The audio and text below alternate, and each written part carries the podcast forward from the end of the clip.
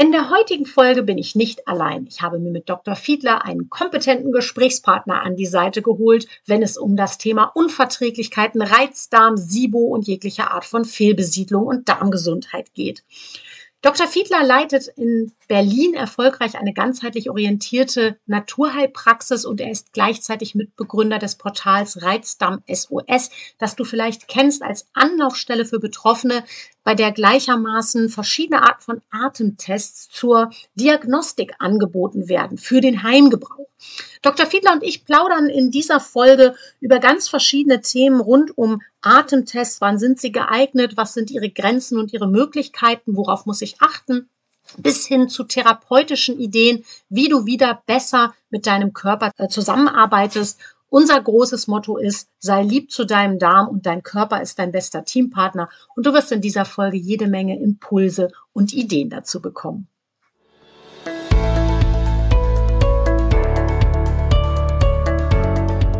Hallo, hier spricht wieder Gabi und ich heiße dich willkommen in einer neuen Folge meines Podcasts Erfolg durch Ernährung.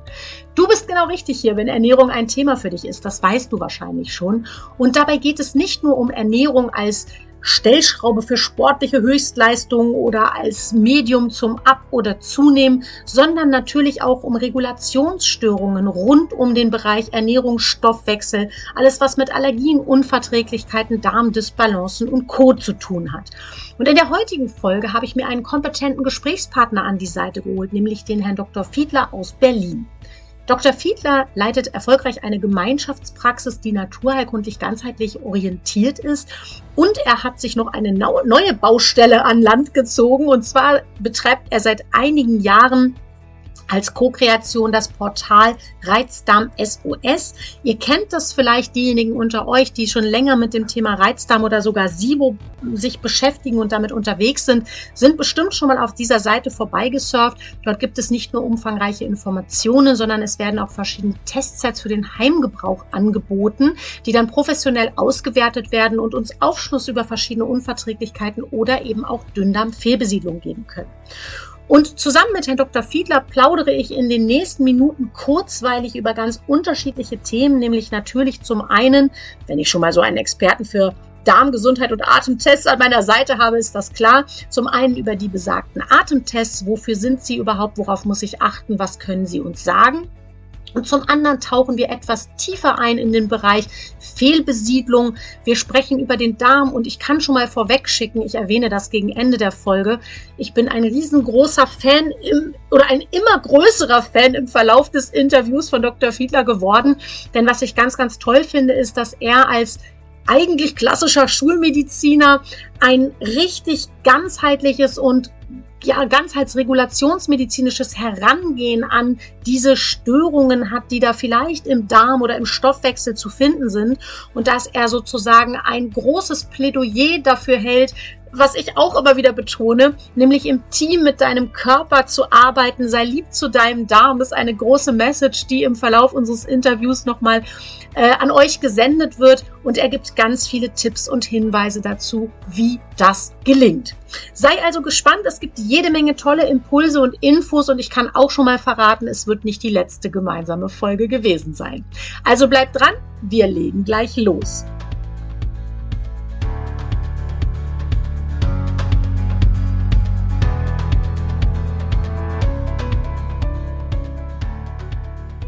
So, ich freue mich total, dass ich ähm, heute einen Gast in meinem Podcast begrüßen darf. Mit mir am Mikrofon sitzt Dr. Fiedler und hat sich dankenswerterweise bereit erklärt, ein bisschen mit mir über Atemtests, Unverträglichkeit, Reizdarm, die Dünndarmfehlbesiedlung SIBO und deren Behandlung zu plaudern.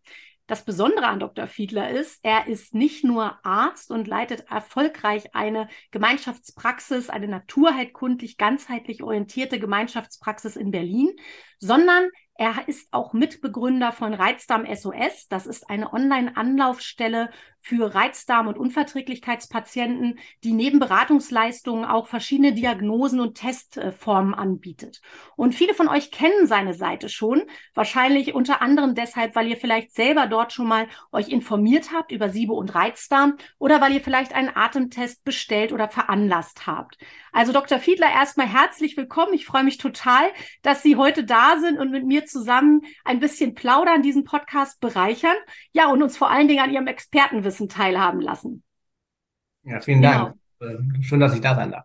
Ja, ich freue mich total. Und wie Sie wissen, wir haben uns ja vorher schon ein bisschen ausgetauscht, ähm, ist es mir ganz wichtig oder habe ich mir mit diesem Podcast zum Ziel gesetzt, Menschen selbstwirksam zu machen, indem ich auch aufkläre, indem ich viel Wissen zusammentrage und ich möchte aufklären über Themen rund um Ernährung, Stoffwechsel, Mikronährstoffe, Allergien, Unverträglichkeiten und eben alles, was mit der Regulationsstörung rund um diese Bereiche zu tun hat. Und mir ist es ganz wichtig, dass Menschen auch aufmerksam gemacht werden auf vielleicht etwas unbekanntere Themengebiete. Und da sind Sie ja auch ganz weit vorne, denn Sie haben sich ja speziell mit diesem Thema Unverträglichkeiten, Reizdarm, speziell der Dünndarmfehlbesiedlung SIBO auch schon seit längerem auseinandergesetzt und das wird wahrscheinlich für heute auch so unser Kernthema sein, dass wir uns diesem Thema ein bisschen näher widmen. Und wenn ich schon mal die Chance habe, mit einem Experten für dieses Thema und vor allen Dingen auch für die Atemtests mich ähm, auseinanderzusetzen, dann wollen wir natürlich dieses Thema auch ein bisschen näher unter die Lupe nehmen. Und zuallererst interessiert mich natürlich ganz brennend, wie Sie überhaupt dazu gekommen sind, neben Ihrer Praxistätigkeit noch Labordiagnostik anzubieten. Das ist ja schon nochmal eine neue Baustelle, die Sie da aufgemacht haben. Ja, also wir sind ja eine relativ große Praxis eben mit dem Schwerpunkt so ähm, funktionelle Darmstörungen, Reizdarm in äh, Berlin. Und ähm, haben da schon immer sehr viele eben sowohl Stuhltests, aber auch eben Atemtests gemacht. Und in den letzten Jahren muss man sagen, sind die Atemtests immer wichtiger geworden. So. Und ähm, weil wir gesehen haben, dass wir da eigentlich fast mehr Informationen oft rausbekommen und die wichtiger für die therapeutischen Entscheidungen sind ähm, als auf die Stuhltests. Und deswegen ähm, haben wir dann geguckt, okay, wie können wir die optimieren? Solange, weil wir da auch ein bisschen unzufrieden waren mit dem, was so kommerziell auf dem Markt war. Mhm. Und dann haben wir tatsächlich diese ein Gerät aus den USA besorgt, sozusagen, was eben ähm, in der Lage war, dann eben auch verschiedene Gase zu messen, nicht nur dieses, was in Deutschland übliche Wasserstoff, ähm, mhm. sagen, was an Maß mal gemessen wurde, und was eine CO2-Korrektur auch hat, was auch sehr wichtig ist, dass man einfach sieht, okay, hat der überhaupt, der Patient überhaupt wirklich in dieses Röhrchen reingeatmet? Sozusagen, mhm. oder ist das vielleicht Raumluft, was ich da irgendwie eingefangen habe? Das kann ich eben sehen, wenn auch CO2, also das von Patienten selber kommende mhm. Gas, sozusagen, da in dem Röhrchen ist. Und dann ist die Maschine auch in der Lage, ein, ähm, eine Korrektur zu machen. Je nachdem, wie viel CO2, mhm. CO2 drin ist, kann man das abschätzen, ob es, äh, also wie viel ähm, Beimischung von Raumluft dabei ist. Und dann kann man das korrigieren, sodass die Werte wirklich auch valide sind. Also wirklich auch das ab, äh, das zeigen, was, was, was stimmt. Ja, so. Ja. Und ähm, genau, das haben wir dann eben nicht, nicht so richtig gefunden, dann haben wir das eben einfach selber gekauft und äh, machen das jetzt bei uns in der Praxis und das wird, da haben wir jetzt eine ähm, Angestellte, die naja, so einen halben Tag eigentlich nur so Tests macht. Irgendwie so. Wow. Und ähm, das wird halt tendenziell jetzt immer mehr so und ähm, ja, aber also ist, ja. glaube ich, wirklich ein sinnvoller Test. Ja. Ja, spannend. Also man merkt schon gleich, Sie sind schon gleich ganz begeistert tief im Thema sozusagen und haben auch, ähm, worauf wir gleich vielleicht nochmal zurückkommen können, auch schon etwas über die Validität sozusagen dieser Tests gesagt. Dazu habe ich gleich nochmal eine speziellere Frage. Ich will nochmal sozusagen einen Schritt zurückgehen in Anführungsstrichen, um nochmal all jene abzuholen, die vielleicht noch gar nicht so richtig sich mit diesen Atemtests und deren Möglichkeiten und Anwendungsszenarien auseinandergesetzt haben. Ähm, wo kann denn dieser Atemtest überhaupt helfen? Oder andersrum gefragt, in welchen Fällen ist es überhaupt sinnvoll, so einen Atemtest durchzuführen? Hm. Na, also die Atemtests kann man grob sagen, sind für die Diagnostik des Dünndarms entscheidend. Mhm. Wenn man sich das Verdauungssystem vorstellt, ist ja so, dass wenn wir was essen, fällt es in den Magen. Der Magen ist wie so ein haben wir so einen Sack sozusagen, da ist sehr mhm. viel Säure drin, das dient der Abtötung der Bakterien, sagen, die man mitgeschluckt hat. So, da beginnt auch schon ein bisschen so vor allem die Eiweißverdauung. Und dann schiebt der Magen nach ein bisschen durchgeknete das Ganze in den Dünndarm. Der Dünndarm ist eigentlich unser Hauptverdauungsorgan. Ja, Das ähm, ist so ein vier bis sechs Meter langer Schlauch. Da kommt dann die ganze Galle aus der Leber, da kommt die, äh, die Enzyme aus der Bauchspeicheldrüse dazu. Und dann hat der Körper diese vier bis sechs Meter Zeit, sagen, das alles ähm, zu verdauen. Und am Ende des Dünndarms, sozusagen, ist der Körper eigentlich fertig. Er sollte fertig sein mit der Verdauung. Mhm. Und schiebt dann den Rest, was er nicht haben will, schiebt er in den Dickdarm, sagen. Und der Dickdarm ist dann eigentlich das Reich der Bakterien. Mhm. Ja, die verwursten dann so ein bisschen das, was ich übrig lasse. So. Und ähm, um den Dünndarm jetzt, der so in der Mitte ist, da abzutesten, sozusagen, muss ich ein indirektes Verfahren wählen. So. Und da ähm, hat sich eben bewährt, sozusagen, den At einen Atemtest zu machen, wo ich die Möglichkeit habe, verschiedene Zucker sozusagen, auf die Reise zu schicken, so, und dann zu gucken, was mit diesen Zuckern passiert. So. Und es gibt eben da ja, ja verschiedene Atemtests. Kann das vielleicht auch kurz beschreiben, so? Mhm, gerne. Ja. Ähm, sagen, es gibt ja verschiedene Möglichkeiten, was jetzt im Dünndarm nicht richtig passieren oder nicht richtig funktionieren kann, so kann man sagen. Ja, es gibt entweder die Möglichkeit, sagen, dass sie eine klassische Unverträglichkeit haben. Ja, dann sagen, ist das, das sind diese Klassiker wie Laktose, also Milchzuckerunverträglichkeit, mhm. wie Fruchtzuckerunverträglichkeit. Sagen, dann nehmen sie entsprechend eben auch Laktose, also Milchzucker oder Fruchtzucker. Sagen, und der Patient muss das schlucken und dann praktisch guckt man, wenn der Zucker runterläuft, sagen, ähm, was passiert jetzt mit dem? Ja, normalerweise muss mit so einem verdaubaren Zucker, das dazu, äh, das dazu darf eigentlich gar nichts passieren. Sein, mhm. ja, weil normalerweise läuft der jetzt runter und wird verdaut und kommt gar nicht in Kontakt mit irgendwelchen anderen Mikroorganismen. Und ich merke, der Patient merkt eigentlich nichts und ich sehe in dem Atemtest, es passiert eigentlich nichts. Mhm. Also es entsteht keine vermehrte Gasbildung. So, ja. Ähm, wenn das der Fall ist, dann ist in der Regel davon auszugehen, dass eben dieser Zucker nicht optimal verdaut wurde und er in den tieferen Darmabschnitten in Kontakt mit Bakterien gekommen ist. Mhm. Diese Bakterien fangen dann an, Gas zu bilden und dieses Gas diffundiert durch sozusagen bis in unsere eigenen Atemwege mhm. und wird dann von uns mit abgeatmet. Ja? Mhm. Da gibt es verschiedene Gase. Eben die meisten Bakterien, kann man vielleicht sagen, sind Wasserstoffbildner. So, ja? Dann kann ich eben Wasserstoff in der Atemluft nachweisen. Es gibt manche Bakterien, sagen, die sind Methanbildner. Die nehmen den Wasserstoff, sagen, den die anderen Bakterien gebildet haben und bilden daraus Methan. Sagen, ja, kann ich dann auch in der Atemluft nachweisen. Ist auch genauso wie Wasserstoff ein Gas, was der Mensch nie bildet. Kann der Mensch mhm. nicht bilden. Ja, das heißt also, es muss von irgendwelchen mhm. Mikroorganismen kommen. So, wenn ich das also in der Atemluft finde, dann weiß ich, okay, dieser Zucker, den ich jetzt da auf die Reise geschickt habe, der ist in Kontakt mit Bakterien gekommen. So. Und im Fall von Laktose und Fructose, dafür sollte er das eigentlich überhaupt nicht. Ja, wenn ich jetzt sage, okay, ich glaube nicht, dass sie eine klassische Unverträglichkeit haben, sondern ich glaube, dass sie eine bakterielle Fehlbesiedlung haben. Ja, bakterielle Fehlbesiedlung heißt, dass die Bakterien sich nicht so richtig an die Regeln halten. Ja, sozusagen, die sollen eigentlich unten warten, bis sie dran sind. Mhm. Und ähm, in vielen Fällen, ich würde sagen, inzwischen fast den meisten Fällen, ähm, ist es so, dass eben bei naja, so einer klassischen Reizdarmsymptomatik mit so Blähung als Blähungen so nach dem Essen als Leitsymptom. Ja, also ja. Menschen, die sagen, immer wenn ich was esse, eigentlich auch egal, was ich esse, immer nach dem Essen habe ich so, fühle ich mich wie so schwanger im fünften Monat. Mhm. So, ja, das ist sozusagen so ein klassisches Symptom, um ja meistens eine Dünndarmfehlbesiedlung zumindest mit einer Rolle spielt.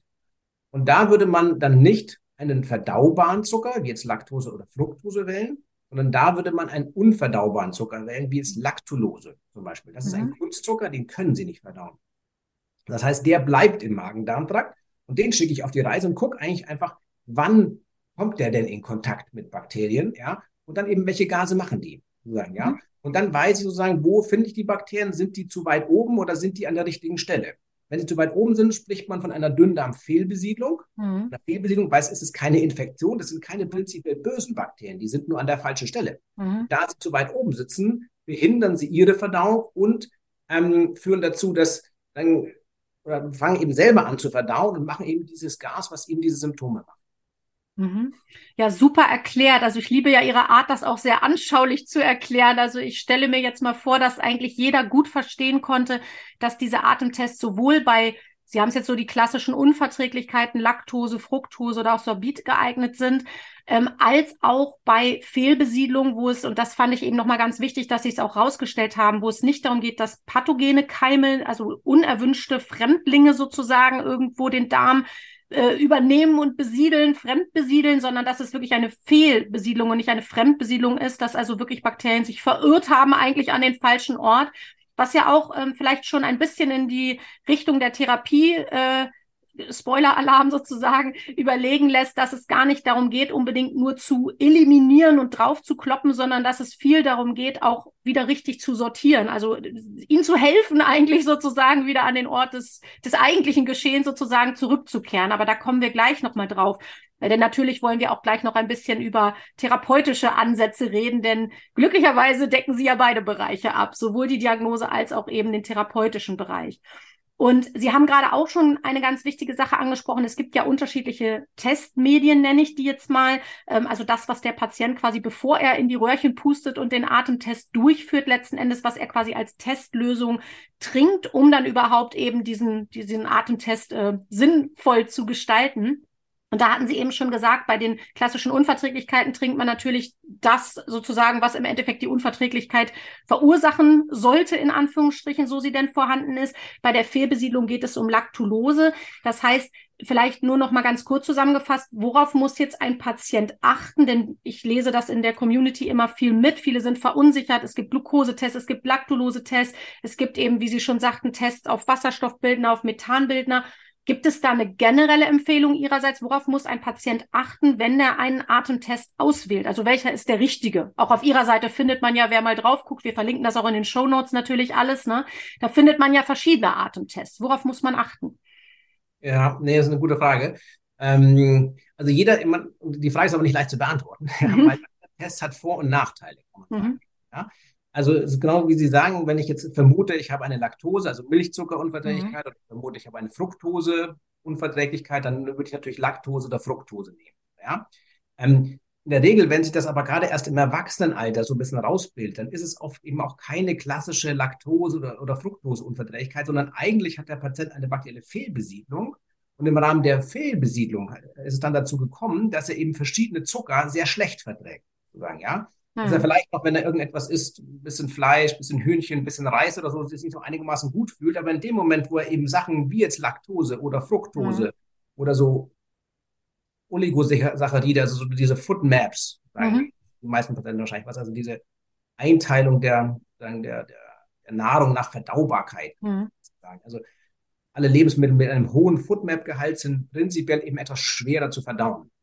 Und dann kann auch schon sein, dass ich in dem Laktose- oder dem Fructose-Test auf einmal einen Ausschlag sehe, der vielleicht vorher nicht da war. So, ja. Ähm, da ist dann eine zeitliche Frage sozusagen. Wenn das in den ersten zwei Stunden des Laktose- oder Fructose-Tests auftritt, dann spricht das meistens auch schon für eine Fehlbesiedlung. Mhm. Ja. Aber eben da diese Zucker, Laktose und Fructose das Problem haben, sie werden prinzipiell eben auch verstoffwechselt äh, oder aufgenommen von Patienten selber, sind sie nicht die klassischen ähm, Tests für Dünndarmfehlbesiedlung. So. Mhm sondern für Dünndarmfehlbesiedlung nimmt man eben inzwischen weltweit als Standard, würde ich sagen, den Laktulose-Test, weil das eben ein Zucker ist, den kann ich nicht verdauen. Mhm. So. Und das heißt, der bleibt auf jeden Fall im Darm, der kommt auf jeden Fall in Kontakt mit Bakterien so. Und dann interessiert es mich nur, wo sind die und mhm. welche Gase machen. So, ja. Deswegen eigentlich ist der perfekte Test. Ja, deswegen mhm. ist das auch der Standard. Mhm. Ja. Es gibt aber auch ein Problem mit Laktulose, ähm, nämlich dass nicht alle Bakterien Laktulose mögen. So, hm. ja? Das heißt, es ist auch nicht sagen, ein hundertprozentiger Test. So. Deswegen hat man in Deutschland vor allen Dingen in den letzten Jahren immer sehr viel den Glukosetest genommen. Mhm. Ja? Glucose ist jetzt einfach Traubenzucker. Das ist sagen etwas, das lieben alle Bakterien. Mhm. Also wunderbar geeignet von dieser Seite her. Hat aber als Nachteil, dass sie den auch gerne mögen, sozusagen. Also das heißt also, wenn Sie Glucose jetzt trinken, dann ähm, wird das sehr schnell aufgenommen und Sie können eigentlich nur den oberen mhm. Magen-Darm-Trakt sich angucken ob da Bakterien sind. Wenn Sie in den tieferen Abschnitten, da ist einfach keine Glucose mehr da, weil das quasi mhm. Darm direkt ins Blut rüberläuft. Mhm. So, ja? Die ist dann ähm, weg. ja. Genau. Und dann manche, es gibt inzwischen auch die Idee, dass man tatsächlich doch Fructose nimmt, mhm. ja, ähm, weil Fructose wird eben auch aufgenommen, aber ein bisschen schwieriger als Glucose und wird auch gerne gemocht von den meisten Bakterien. Mhm. So, ja, deswegen, da ist im Moment viel Bewegung, was wirklich optimale Diagnostik ist, so. Mhm im Moment sagen, es ist immer noch Laktulose ist der Standard. Also mhm. Ich würde Verdacht auf eine Dünndarmfehlbesiedlung immer als erstes den Laktulose-Test machen. Mhm. Ähm, wenn da jetzt tatsächlich nichts rauskommt, obwohl eine typische Symptomatik äh, vor, besteht, ja, mhm. Symptomatik, dass der Patient sagt, aber ich habe doch immer nach dem Essen mhm. dieses, dieses, diese Blähungen, mhm. dann hat man mit Durchfall, eventuell mit Verstopfung, das gibt es alles Mögliche, aber diese Blähungen, also diese Gasbildung, die oft eben auch nicht rauskommt, ja, mhm. das ist ein typisches Symptom eigentlich für eine, für eine Dünndarmfehlbesiedlung. Und ähm, das besteht und der Laktosetest negativ ist, dann kann man überlegen, dass man tatsächlich auch einen Fructosetest macht, dann auch mit zehn Röhrchen idealerweise. Mhm. Den bieten wir bei uns auf der Website inzwischen auch an, so mhm. als alternative Testmethode, so als zweite Möglichkeit. Und wir machen jetzt zum neuen Jahr werden wir tatsächlich auch einen Glukosetest mhm. äh, aufnehmen, ähm, der eben dann aber auch, sag ich mal, in der Lage ist, sowohl Wasserstoff als auch Methan zu messen. Und dann, wir haben uns das viel angeguckt und wir werden über zwei Stunden messen, auch mit dem Glukosetest nur eine Stunde gemacht, das ist sehr wenig. Mhm. Und man gibt eine etwas höhere Menge, nämlich 75 mhm. Gramm Glukose da rein ja, dann hat man einfach die eine höhere Wahrscheinlichkeit, dass doch etwas im Darm verbleibt und eventuell auch von Bakterien verstoffwechselt wird. Ja, deswegen also die Antwort ist, ist, ist komplex, wie Sie sehen, ja, aber ähm, also für die Patienten kann man sagen, immer als erstes würde ich im Moment auf jeden Fall Laktosetest mhm. machen, wenn da nichts rauskommt, so, ja, mhm. dann kann man über andere Tests nachdenken. Entweder bei Oberbauchsymptomen, also wenn ich eher sage, oh, ich habe mhm. viel Oberbauch, ich habe viel Aufstoßen, vielleicht auch so ein bisschen, ja, es geht sehr schnell los, wenn ich was, äh, was, äh, was esse, dann vielleicht den Glukosetest machen. Ja. Mhm. Wenn ich sage, nee, es, ist, es dauert ein bisschen länger, ich, bleibt, die Luft bleibt in meinem Bauch und die geht gar nicht raus, dann eher vielleicht mal wirklich so einen Fructosetest über drei mhm. Stunden mit zehn Röhrchen machen. Mhm. Das ist ja äh, total spannend. Das ist für mich auch eine ganz brandneue Information, die mich total freut, dass Sie da das Text-Test-Spektrum noch erweitern. Ähm, denn was ich so festgestellt habe, äh, für die Patienten, die einen wahnsinnig schnellen Durchsatz haben, also die eher zu Durchfall neigen, ne? ähm, die also so einen sehr schnellen Stoffwechsel haben, wenn man das vielleicht mal so nennen möchte, für die ist ja manchmal tatsächlich auch dieser Glukosetest gar nicht mit so vielen Nachteilen behaftet, wie Sie es eben genannt haben, weil die ja einfach generell eine deutlich schnellere Verdauungssystem-Passage sozusagen haben, ne? während für die Verstopften ja Laktulose teilweise auch noch so ein bisschen, ich nenne es mal abführend oder beschleunigend wirkt und dadurch vielleicht auch wieder eine genauere ähm, oder die Validität des Tests erhöhen kann. Ne? Mhm. Genau, dass man auch das noch mit einfließen lassen kann. Eine Frage noch zu dem Fructosetest, den Sie eben ja so quasi als mögliche, ich nenne es jetzt mal Alternative, also nachgelagerte Alternative zum Laktolosetest benannt haben. Ist das sozusagen ein und derselbe Test, der auch zum Nachweis der Fructoseintoleranz verwendet wird, oder ist das nochmal etwas anderes? Ja, es ist nicht ganz der gleiche Test, mhm. weil man ähm, einfach genauer äh, einfach genauer misst, kann man sagen. Beim okay. klassischen Fructosetest macht man in drei Stunden fünf Röhrchen. Also man muss fünfmal mhm. sagen, ja. Bei dem SIBO-Fructosetest, so heißt er auch auf unserer Webseite, da hat man zehn Röhrchen, so wie beim Laktolosetest. Mhm. Wirklich sozusagen alle 20 Minuten. Wo, wo ist der Zucker? Was macht er? Was machen die Bakterien so? Ja?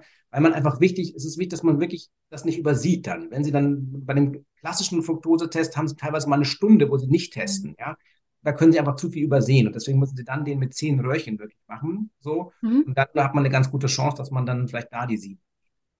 Ja, super, danke. Das war nochmal ein wichtiger Hinweis für diejenigen, die sich selber auf ihrer Seite umsehen, ohne therapeutische Unterstützung, dass man da nochmal ein Augenmerk darauf hat. Habe ich jetzt sozusagen den richtigen Fructosetest erwischt, so ich mich denn uh, um den bemühen möchte, ist der für, mit fünf Röhrchen quasi zum Nachweis eher geeignet der klassischen Fructoseintoleranz, während der speziell als SIBO-Fructosetest bezeichnete sozusagen mit mehr Röhrchen genauerer oder über eine höheren Genauigkeit oder Messdichte arbeitet, um da noch besser die Fehlbesiedlung abgreifen zu können.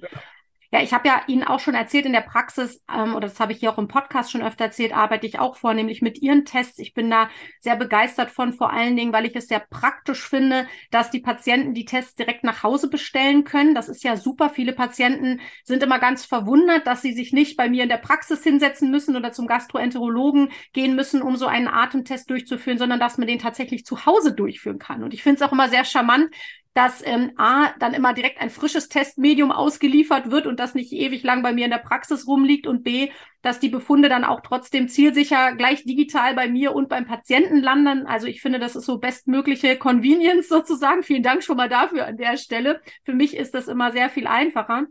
Was natürlich aber eine spannende Frage ist nochmal, dass viele Patienten natürlich auch äh, so ein bisschen verunsichert sind, ob denn ein Test, den man zu Hause durchführt, genauso gut und genau und, und aussagekräftig sein kann und qualitativ so gut sein kann, wie ein Test, den man beim Arzt macht. Da Sie ja sozusagen beides vereinen, können Sie dazu sicherlich auch noch mal etwas sagen.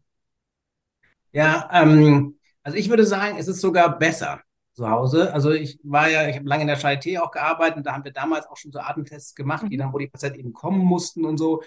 Und dann hat immer das Gerät nicht richtig funktioniert oder dann war die falsche Schwester da, die das nicht genau wusste, wie man das bedient und so. Und dann hat man irgendwie den Patienten, weil man irgendwie einen Notfall oder was kam, dann hat der länger gewartet als die eigentlichen 30 mhm. Minuten, die er hätte warten müssen irgendwie. Und das war immer eine sehr große Fehlerquelle, würde ich sagen, dass diese mhm. Testdurchführung so. Und ähm, zu Hause ist es eigentlich so, dass er kann der Patient sich eben den Tag aussuchen, er kann seine Zeit selber einteilen, so ein bisschen. Und ähm, dann ist unsere Erfahrung, dass das eigentlich besser klappt. So, mhm. ja. Wichtig ist, ähm, dass äh, wirklich diese, also wir schicken ja immer eine relativ umfangreiche Testvorbereitung auch mit, sagen, ja, dass man die versucht einzuhalten. Ja, mhm. geht es um eben, wann muss ich spätestens Antibiotika absetzen oder wie lange sollte eine Antibiotikatherapie her sein? Ja, was ist mit Probiotika, was ja auch viele Leute nehmen, die sollte ich auch sagen so, ja, besten zwei Wochen vorher weglassen. So, ja. Man sollte halt an, der Test muss natürlich nüchtern durchgeführt werden. Man sollte nicht rauchen irgendwie an dem Tag. Man sollte auch nicht zu viel Sport jetzt vorher noch machen oder auch nicht an dem Abend davor so ein bisschen, weil einfach die Darmpassage verändert wird. Die mhm. wird schneller unter Umständen oder sowas. Und sie wollen mit dem Test ja letztendlich, sie wollen einen validen Test. Das heißt, sie wollen, dass der Test auch wirklich, wenn da was ist, das auch, auch misst, sozusagen. Ne? So. Und, ähm, und da ist die Testvorbereitung ganz wichtig. Und dann halt auch die Durchführung. Und ähm, also wir haben ja, ich habe ja hier das, das ist das von Reizdarm SOS jetzt, dann sieht man das nicht, aber na, es sind also zwei Seiten nur für die Vorbereitung, sag ich mhm. mal, ja.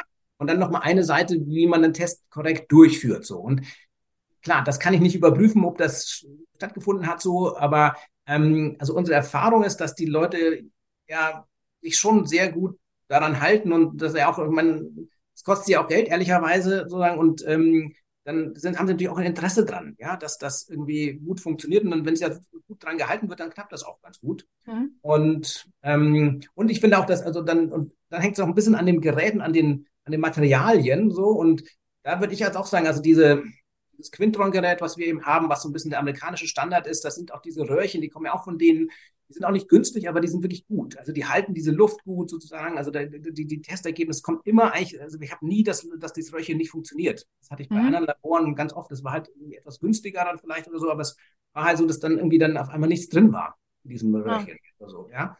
Und deswegen, also meine Erfahrungen sind sehr gut, aber klar, und es ist vielleicht noch letzter Punkt, ja, sozusagen, es ist für Patient und Arzt auch angenehmer, sag ich mal, mhm. ja, weil der Patient ja oft dann, vielleicht hat er dann Symptome, jetzt trinkt er diese Lösung, danach muss er pupsen, es, ist, also, mhm. es geht, vielleicht hat er noch Durchfall, dann ist das Klo besetzt auf der, beim, mhm. beim Arzt, das ist ja auch furchtbar, irgendwie so. Mhm. Zu Hause ist das halt entspannt, so, ne, und das tut dem Test eher ganz gut.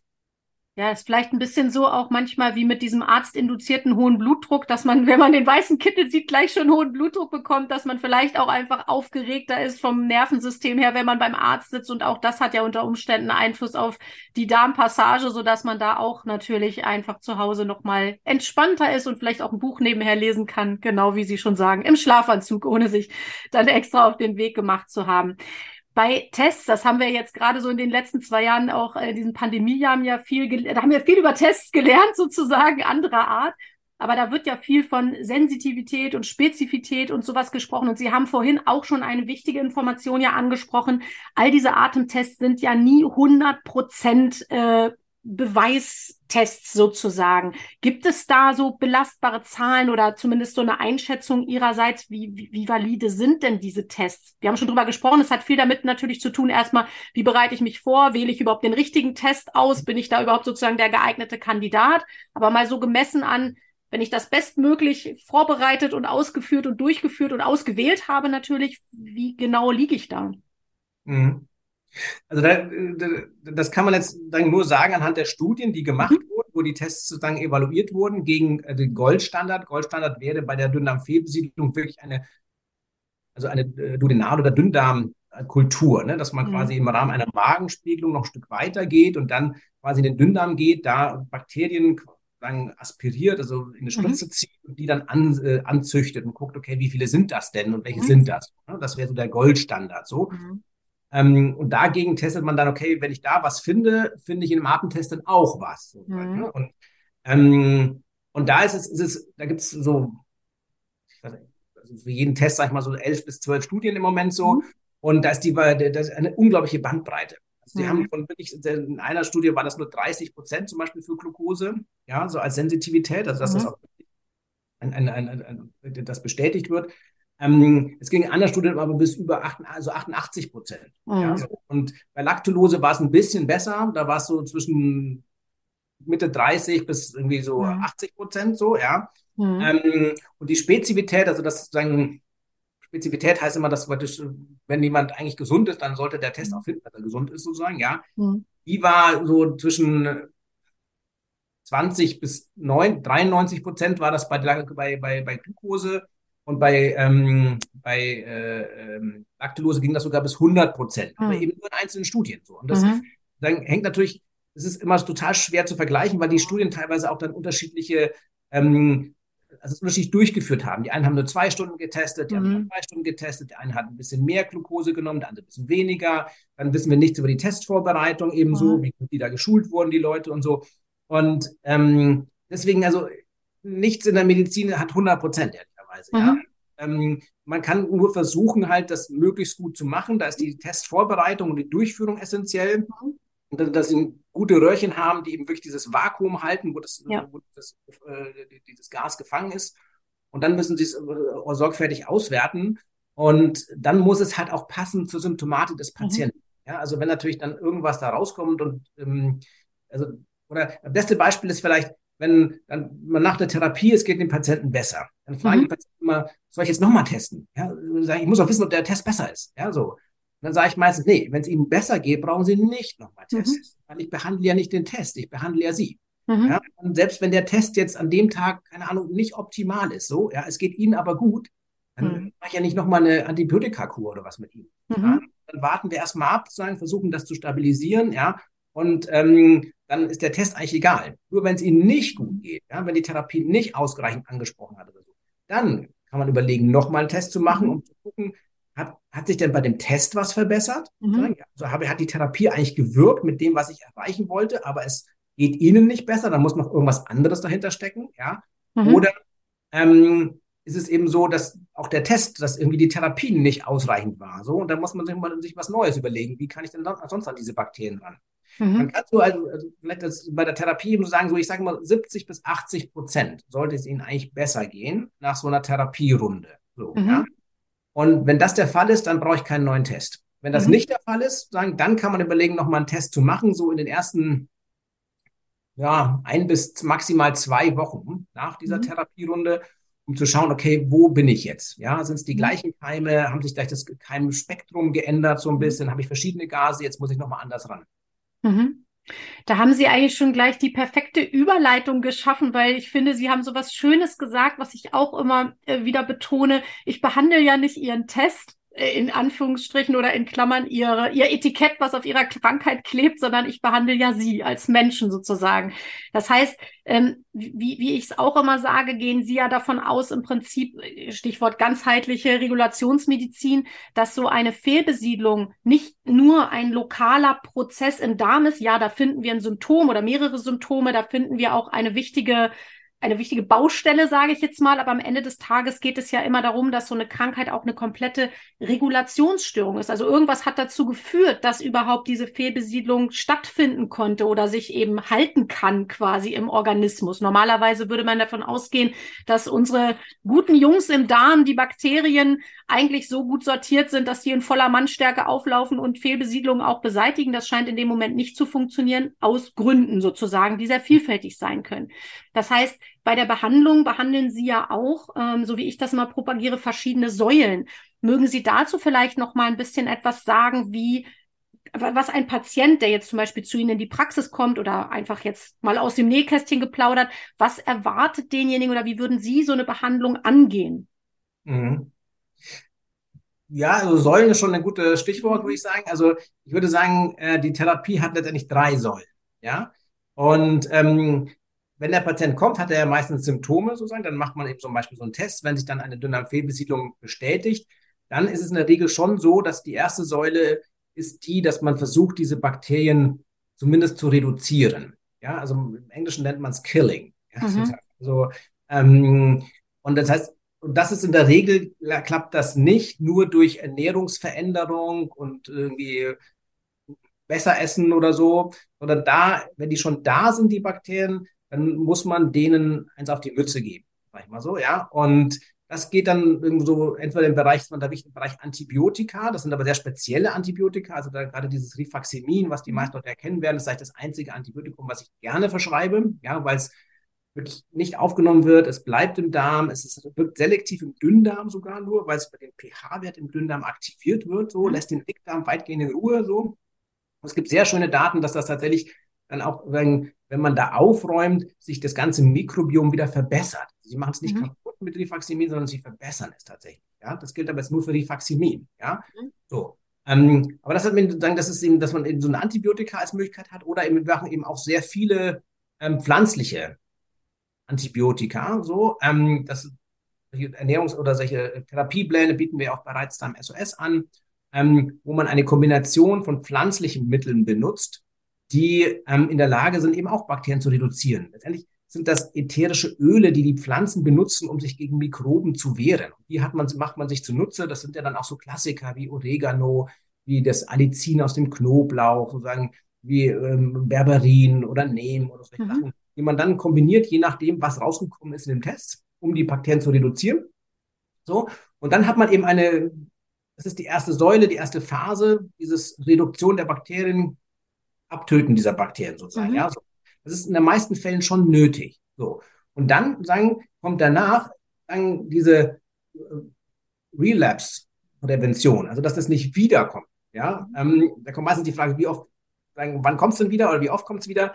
Und es gibt tatsächlich, also es ist so, dass eigentlich sagen die Daten so sind, dass eine Therapierunde, also wenn sie das erste Mal das machen und so, 30 bis 40 Prozent der, äh, der Patienten sind danach beschwerdefrei. Das heißt aber auch, dass 50 bis 60 so irgendwie, vielleicht 70 Prozent oft das nochmal machen müssen, ja, so.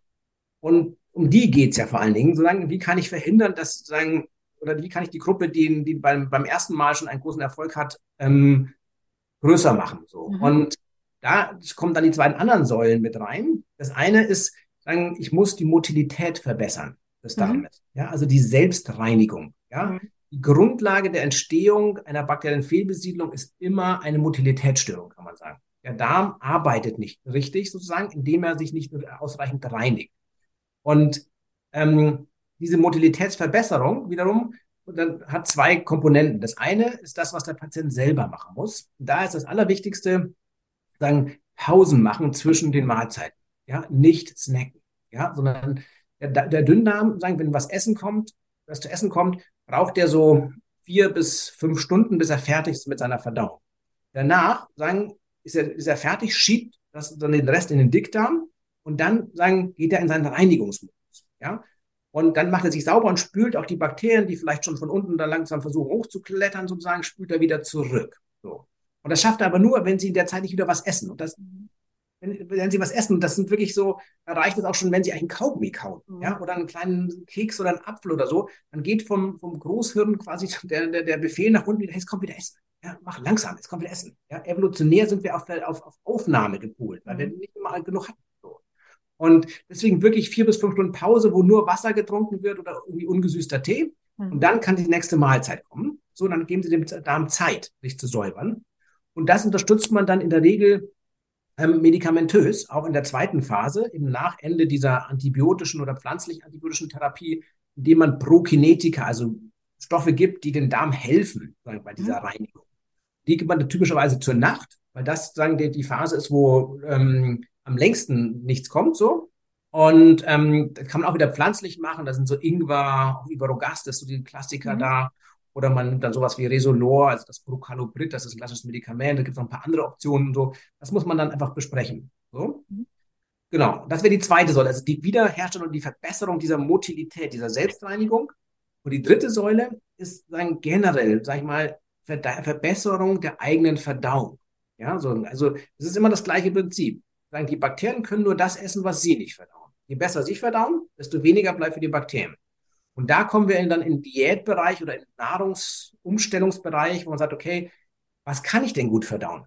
Ja, und da ist man dann zum Beispiel, gibt es dann verschiedene Formen, die, die da ja entwickelt wurden. Klassisch ist sicherlich diese Low-Food-Map-Konzept, wo man sagt, okay, ich teile die Ernährung nicht nach gesund oder ungesund ein, so, ja, sondern ich teile sie einfach nach Verdaubarkeit ein. Weil ehrlicherweise ist es ja so, dass es dem Darm vollkommen wurscht ist, ja, ob das gesund ist, was sie da essen oder nicht.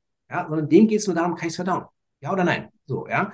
wenn das gut verdauen kann, ist der Darm glücklich. So. Das heißt, also, da kann man mit der Ernährung viel machen. So, sollte man aber, man sollte nicht jetzt sein Leben lang nur Low Food Map essen. Das ist dann nicht das Plädoyer, so, ja, aber man kann zumindest kurzfristig das vielleicht mal machen und vor allen Dingen an Tagen, wo man, sag ich mal, gestresst ist. Weil mhm. Stress wiederum sozusagen das, das, wo das, das Gesamtbefinden natürlich reinkommt. Wenn Sie im Stressmodus sind, ja, dann wird das ja über Ihr vegetatives Nervensystem auch auf Ihren Magen-Darm-Trakt übertragen. Und dann sagt das vegetative Nervensystem dem Darm ja eigentlich, du bist heute unwichtig. Sozusagen, ja? Stress heißt sozusagen, ich gehe in den Sympathikus, also diesen Kampf- oder Fluchtmodus so. Dann, ähm, dann wird das Herz und Muskulatur und Lunge und so, die werden ordentlich versorgt, weil es, das vegetative Nervensystem ja eigentlich versucht, ihnen zu helfen. Sagen. Es versucht ihnen zu helfen, aus dieser Stress, Gefahrensituation rauszukommen. Ja? Wenn dann der Magen-Darm-Trakt sich meldet und sagt, ja, aber ich muss ja diese Pizza jetzt verdauen, die gerade gegessen wurde hier so, dann sagt das vegetative Nervensystem, ja, aber nicht jetzt, das kannst du morgen machen. Das ist ja jetzt nicht so wichtig, irgendwie so, ja. Und das ist natürlich auch ein bisschen gemein, sozusagen, ja. Auf der einen Seite sozusagen, sagen sie dem Darm, er ist unwichtig, und auf der anderen Seite sagen, geben sie ihm dann etwas, was einfach schwer zu verdauen ist, so, ja, irgendwie. Und dann kann das ja nichts werden, so ein bisschen. Deswegen ist es dann wichtig, wenn man gerade an den Tagen, wo man gestresst ist und sagt, da habe ich viele Termine, da habe ich wenig Zeit, irgendwie so essen, das spielt keine Rolle, an dem Tag nett sein zum Darm ja, und ihm einfach Sachen geben, die er leicht verdauen kann, ja, ihm Pausen geben, so, ja, dann sagen, befreunden sie sich wieder mit dem Darm und das ist das Ziel, ne? Also so, sie erreichen durch keine Therapie der Welt, erreichen sie einen Zustand ewiger Gesundheit, sag ich mal, ja, so, sondern sie erreichen einen, einen Zustand, den sie dann stabilisieren müssen, so. Und das schaffen sie eben, indem sie sich so ein bisschen befreunden mit ihrem Darm, mal, ja, so. Und wenn einen guten Freund, dem kann ich auch mal wieder was zumuten, so, mhm. ja, aber sagen, wenn ich denen ständig nur was zumute, ist die Freundschaft natürlich auch irgendwann vorbei. Ja, also das haben Sie wunderschön gesagt und Sie sehen schon, oder die, die uns jetzt im Bild sehen können, sehen, dass ich schon so ganz glückselig lächle.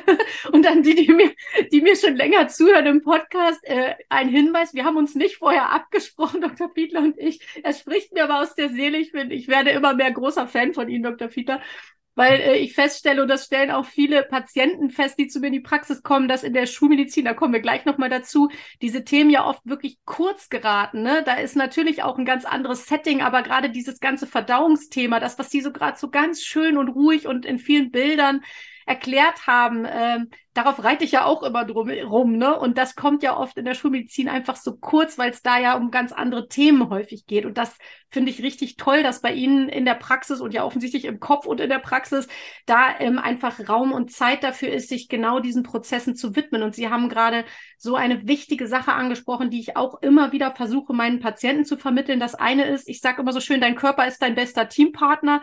Wichtig ist, versorg ihn gut und mach es ihm so leicht wie möglich an so vielen Stellen wie möglich und dann flutscht der Rest eigentlich von ganz alleine. Das haben Sie so mit anderen Worten ja im Grunde eben auch gesagt, ne? Auf den Darm gemünzt. Und Sie haben, und das finde ich auch richtig super, weil viele Patienten oder generell viele Menschen dieses Thema, glaube ich, wirklich unterschätzen. Sie haben das Thema Stress gerade noch mal reingebracht oder dieses vegetative, die vegetative Dysregulation, sage ich jetzt mal so, wenn der Sympathikus, der Stressnerv so aktiv ist und das ist er ja nicht nur, wenn wir wirklich auf der Flucht sind oder im Kampf, sondern eben auch imaginär. Und das kann ja auch Stress mit dem Partner, genervt sein über Symptome, Mikronährstoffmängel oder sonstiges sein. Das ist ja so vielgestaltig, dieses Thema. Und vielfach wird das so weggewischt, so nach dem Motto, ach, jeder ist im Stress, komm, stell dich nicht so an. Aber dass das so wirklich weitreichende Auswirkungen, insbesondere auf unseren Darm und auf die Motilität hat, ne, die ja dann wiederum genau vom Gegenspieler, nenne ich das mal, des Stressnervs gefördert wird und dann eben zu kurz kommt im Stress- und Kampf- und Fluchtmodus, das wird oft gar nicht so stark beachtet. Und ich stelle fest, zumindest bei mir in der Praxis, dass dieses Stressthema einfach ganz oft wirklich so ein Heilungsblockierer ist. Ne?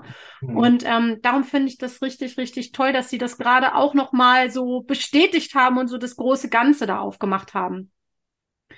Und ähm, was ich ganz oft gefragt werde und äh, was ich auch in der Community oft mitlese, wenn ich so in verschiedenen SIBO-Gruppen mich mal tummle und mal horche, was, was wird da so eigentlich ge gefragt und was sind so die Themen, die die Menschen bewegen, die betroffen sind. Dieses Thema, ähm, Gabi, ich habe eine SIBO, kann man so eine SIBO wirklich heilen? Kann man die wirklich beseitigen? Irgendwie liest man immer nur von Menschen, die das ewig mit sich rumtragen ich denke immer, ja gut, Klammer auf, die, die damit durch sind, tummeln sich vielleicht auch nicht mehr in den Foren. Das könnte ein Grund sein. Aber ja. wie ist denn Ihre Erfahrung dazu? Ich kann ja sonst immer nur aus meiner Praxis plaudern. Wie ist denn Ihre Erfahrung dazu? Geht das wirklich weg? Mhm. Ja, also es gibt Leute, wo es wirklich immer mit einer Runde weggeht, so und mhm. ähm, wo man danach die eigentlich auch nie mehr wieder sieht, so ein bisschen. Ne? Mhm. Ähm, aber ich glaube, es ist die, die ehrliche Antwort ist so, ähm, die Leute, die eben diese Darmprobleme dann oft auch über einen längeren Zeitraum schon haben, bei denen ist der Darm oder dieser Verdauungstrakt so ein bisschen der, der Weak Point, also der, der, der mhm. schwache Punkt so ein bisschen so, ja. Und die müssen auf diesen Verdauungstrakt und auf ihre Verdauung an sich und ihren Darm einfach schon ein Leben lang so ein bisschen aufpassen. Mhm. Ja. Das ist aber so wie andere Leute, die haben immer Migräne, andere Leute haben immer Rückenschmerzen oder so, ja. Irgendwie andere haben immer Schlafstörungen. Also jeder hat ja so seinen, seinen ja, sagen, ja, seinen Schwachpunkt, sag ich mal so, mhm. ja. Ähm, wo er am ersten merkt, wenn mit dem Gesamtsystem was nicht stimmt, dann manifestiert sich das eben mhm. in diesem oder jenem Bereich so. Ja, das ist dann der erste Indikator. Und ähm, bei, das ist schon bei vielen Leuten natürlich dieser Magen-Darm-Trakt. Ähm, hat auch damit zu tun, dass eben ähm, der Magen-Darm-Trakt eben sehr stark am vegetativen Nervensystem hängt, mhm. also eben an diesem Parasympathikus so. Und das sozusagen schon in der heutigen Zeit auch ein bisschen zu kurz kommt. So. Mhm. Und ähm, eben der Parasympathikus ja eben nicht eine äh, Methodität macht, sondern es macht auch, also wie viel Verdauungssäfte sie machen. Ihre Bauchspeicheldrüse mhm. macht zwei Liter Sekret in der Regel am Tag, so, ja. Aber das macht sie nur, wenn sie ihr auch die Zeit dazu geben, mhm. ja. Und irgendwie, ob sie Speichel machen, wie viel Galle sie machen, eben, wie schnell das transportiert wird, so, das, das hängt alles an diesem Parasympathikus so ein bisschen. Mhm. Und wenn sie dem natürlich ständig sagen, du bist unwichtig und ich habe keine Zeit für dich, so, dann ähm, wird sich das immer auch da auf jeden Fall manifestieren. Und der Magen-Darm-Trakt, das ist auch nochmal, finde ich, spannend, ist in Ruhe unser, mit dem Gehirn zusammen. Sagen, ist das unser mhm. größter Energieverbrauch. Sozusagen, mhm. ja? Das sind die beiden Hauptenergieverbraucher, wenn wir jetzt nicht Sport machen oder irgendwie in den Stress gehen. So. Das heißt sozusagen, wenn dass sich natürlich an, bei so einem wichtigen Organ, bei so einem Hauptverbraucher, wird sich auch schnell wieder irgendwelche Sachen manifestieren, wenn eben was das Gesamtsystem nicht stimmt. So, ne? Und deswegen, also man kann, ich finde so, man kann vielen Leuten auf jeden Fall Linderung verbringen, äh, mhm. sozusagen. Und, ähm, und dann müssen die ein bisschen aufpassen. Und dann ist eben, wie gut sie sich befreunden mit dem Darm. Mhm. So. Ähm, wenn sie das gut machen, dann haben sie oft noch lange Ruhe. So. Es gibt mhm. immer mal, dass sie dann, dass ich ein, zwei, drei Jahre, dann haben sie, geht's mal wieder schlechter oder so. Man misst nochmal, sieht, hey, sie haben so eine Art Relapse, so, ja. Weil meistens eben eine SIBO entsteht auch nicht so aus, aus dem Nichts, sag ich mal so, ja, mhm. sondern in der Regel ist eben eine Motilität vorhanden und ähm, inzwischen gibt es ganz gute Daten, dass das eben sehr oft so 60 Prozent der Fälle sagen, wahrscheinlich eine Autoimmunerkrankung letztlich ist, sozusagen. Mhm. Dass sie ursprünglich irgendwann mal, vielleicht auch ohne, dass sie es gemerkt haben, ähm, eine Magen-Darm-Entzündung hatten, so eine klassische mhm. Magen-Darm-Grippe so. Und wenn das so bestimmte Keime sind, Campylobacter, ich sage bei dem einen oder anderen, was ist so der Hauptfavorit äh, dafür sozusagen, dass so einer von zehn Leuten, die eine Campylobacter-Infektion haben, Campylobacter ist eine klassische Lebensmittelvergiftung, da war das Essen nicht gut sozusagen und da war das da drin. Und das muss es nicht schlimm verlaufen, aber einer von zehn, die das haben, entwickelt danach dann Autoantikörper, die eigentlich gegen einen bestimmten Giftstoff von diesem Campylobacter gerichtet sind. Und die haben aber eine Ähnlichkeit mit einem bestimmten Eiweiß sagen, des Motilitätskomplexes, also da, wo diese Darmreinigung gesteuert wird. So. Und dann äh, führen diese Autoantikörper dazu, dass diese Motilität sagen, verringert wird oder verschlechtert wird, sozusagen, dass die ein bisschen kaputt geht, ehrlicherweise. Mhm. Und dann sagen, haben es die Bakterien in den tieferen Darmabschnitten viel leichter, sagen, da mhm. hochzuwandern, weil sie einfach nicht mehr so gut runtergespült werden. Mhm. Umso wichtiger ist dann wiederum, dass man eben sich dann versucht, dem Darm diese Möglichkeit überhaupt zu geben, eben nicht ständig was essen, ein bisschen aufpassen, was man isst, sozusagen sich Zeit nehmen zum Essen, gut kauen, nicht während des Essens ständig, nicht, nicht ständig während des Essens ähm, trinken, so, sondern zwischen den Mahlzeiten so ein bisschen. Also diese, diese Oma-Regeln, sag ich mal so, ja, dann sollte man sein Essen gestalten, die sind schon nicht so verkehrt. Oma und Knigge sozusagen. Ja, genau. genau. Also sei lieb zu deinem Darm ist ja eigentlich so ihr Hauptplädoyer jetzt gegen Ende auf jeden Fall gewesen und arbeitet da wirklich im Team mit deinem Körper. Das ist auf jeden Fall äh, definitiv ein guter Ratschlag. Ähm, ja, wir haben jetzt ja schon über ganz, ganz viele unterschiedliche Dinge gesprochen und wir haben ja auch schon darüber gesprochen, ähm, dass ich ja in mehreren Bereichen in der SIBO und Reizdarm Community so ein bisschen aktiv bin. Ich habe auch selber eine Facebook-Gruppe dazu gegründet, einen Instagram-Kanal gibt es, in der eben viel Austausch stattfindet und auch viel Fragen auftauchen. Und da hatte ich, also das verlinke ich auch gerne in den Show Notes alles nochmal für diejenigen, die da vielleicht mal reingucken wollen. Und ähm, Ziel dieser Gruppen ist halt wirklich immer der Erfahrungsaustausch. Ich bin fest davon überzeugt und darum haben wir beide uns ja hier heute zusammengefunden, dass so dieses, ich nenne das immer Schwarmintelligenz, dass die Schwarmintelligenz uns da auch gut helfen kann, einfach nochmal neue Ideen zu sammeln in der Diagnostik, in der Therapie, gerade dieser ja noch recht neuen und noch nicht so weit verbreiteten ähm, Erkrankung oder in dem noch nicht so weit verbreiteten Wissen um diese Erkrankung und deren Behandlung. Und ich habe in der Community gefragt, was soll ich Dr. Fiedler heute fragen? Und da kamen so viele Fragen, dass wir sie leider heute nicht alle beantworten können. Aber ich kann schon mal die gute Nachricht verkünden. Wir haben im Vorfeld kurz gesprochen. Wir werden uns in naher Zukunft nochmal zusammenfinden und werden nochmal so ein kleines Q&A machen. Das heißt, wenn ihr da auch Fragen habt aus der Community, lasst mich das wissen. Ich sammle das alles und versuche das bestmöglich zu konsolidieren oder Dr. Fiedler zu überreden, dass wir uns noch fünfmal treffen. Mal gucken, was dabei rauskommt sozusagen. Aber ich möchte zumindest eine wichtige wichtige Frage, die mehrfach gestellt wurde, jetzt nochmal mit aufgreifen, denn ein paar Dinge haben wir so im Vorbeigehen sozusagen hoffentlich schon beantwortet. Eine wichtige Frage ist, und das habe ich gerade eigentlich schon eingeleitet, in dem, in dem ich gesagt habe, ähm, dass ich es toll finde, dass Sie als Schulmediziner so einen breiten Blick auf dieses ganze Geschehen haben und gerade auch die Prozesse im Körper, wie wir besser mit unserem Körper einfach zusammenarbeiten können und nicht nur Symptome retuschieren und irgendwie mal schnell ein Medikament geben, wie wir da einfach besser einsteigen können. Das ist ja nun nicht gang und gäbe. Und Malis hat äh, mich gefragt, die ist offensichtlich schon so ein bisschen in dieser somatoformen Reizdarmschublade gelandet, was die Therapie oder was die Diagnostik angeht. Sie hat mich gefragt, und das ist ja so ein gängiges Lied, das SIBO-Betroffene singen, ähm, wie beginnt man denn das Gespräch mit dem Hausarzt, damit er wirklich eine Diagnostik startet und damit er das Ganze nicht als Hokuspokus abtut? Haben Sie da vielleicht noch mal so einen Tipp? Ja, ja. Ähm, ja, das Problem ist, also, dass der Reiz, also, es ist ja so medizinisch, dann fällt die SIBO unter den Begriff Reizdarm. Ja, der Reizdarm ist wie so ein großer wie so ein großer Topf sozusagen, da fällt mhm. jetzt jeder rein, ähm, wo, ich sage jetzt mal, nichts Schlimmes gefunden wird. Schlimm ist bei Medizin immer Entzündung oder irgendwie Tumor, sag ich mal. Mhm. Ja, so. Deswegen sagen, wird er dann von den Gastroenterologen sagen, in der Regel ja auch erstmal eine Magen- oder Darmspiegelung gemacht, wenn welche Bauchprobleme bestehen, vielleicht noch eine, eine Abdomensonographie, also eine Ultraschallbildgebung von den anderen Organen. Und wenn da nichts ist, vielleicht im Blut, im Blut sich auch nochmal ein Entzündungsmerker gemacht wird und die Leberwerte und so, und das ist alles unauffällig, dann sagt man, okay, das ist halt ein Reizdarm. Mhm. Und es ist tatsächlich so, dass auch äh, schulmedizinisch der Reizdarm eigentlich jahrzehntelang so ein bisschen als psychische Erkrankung galt. So, das mhm. ist sozusagen, das so, ne? Man hat schon gesehen, die sind auch so ein bisschen hypersensibel im Bauchbereich, da spielen Nerven irgendwie eine Rolle so.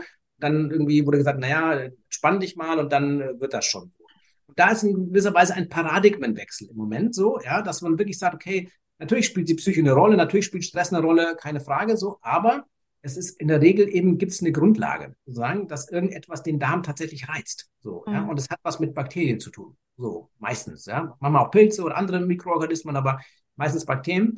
Und dieser Paradigmenwechsel, dass man da umdenkt und sagt, okay, es ist eben nicht nur eine Kopferkrankung, es ist wirklich eine Darmerkrankung, ja, ähm, der hat halt noch nicht überall stattgefunden, so.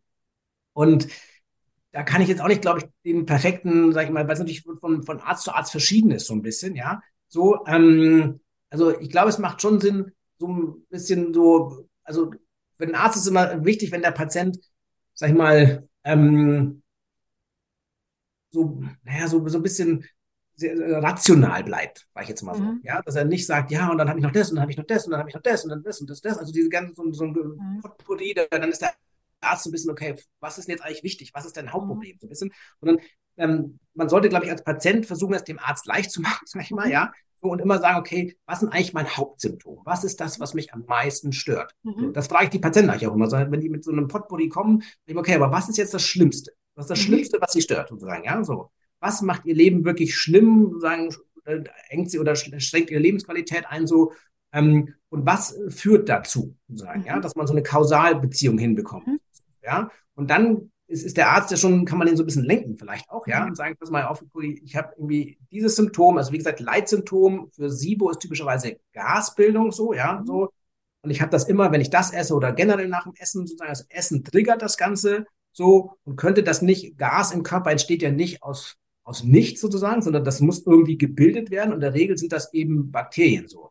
Also könnte es doch sowas wie eine bakterielle Fehlbesiedlung sein. Mhm. So, ja, soll ich das mal testen? Irgendwie? Mhm. Ja.